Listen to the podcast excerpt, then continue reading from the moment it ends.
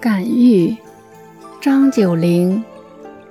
孤鸿海上来，池黄不敢顾。侧见双翠鸟，巢在三株树。皎皎真木颠，得无金玩具？美服换人指，高明逼神恶。今我犹明明。译者何所慕？译文：孤傲的鸿雁自海上而来，连皇城都不敢看，侧目见到了两只华丽的翠鸟，在华美的山株树上栖息。珍贵之木的高处啊，难道不怕猎人的金弹丸？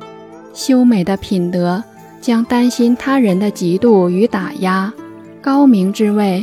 会让神鬼都深感厌恶。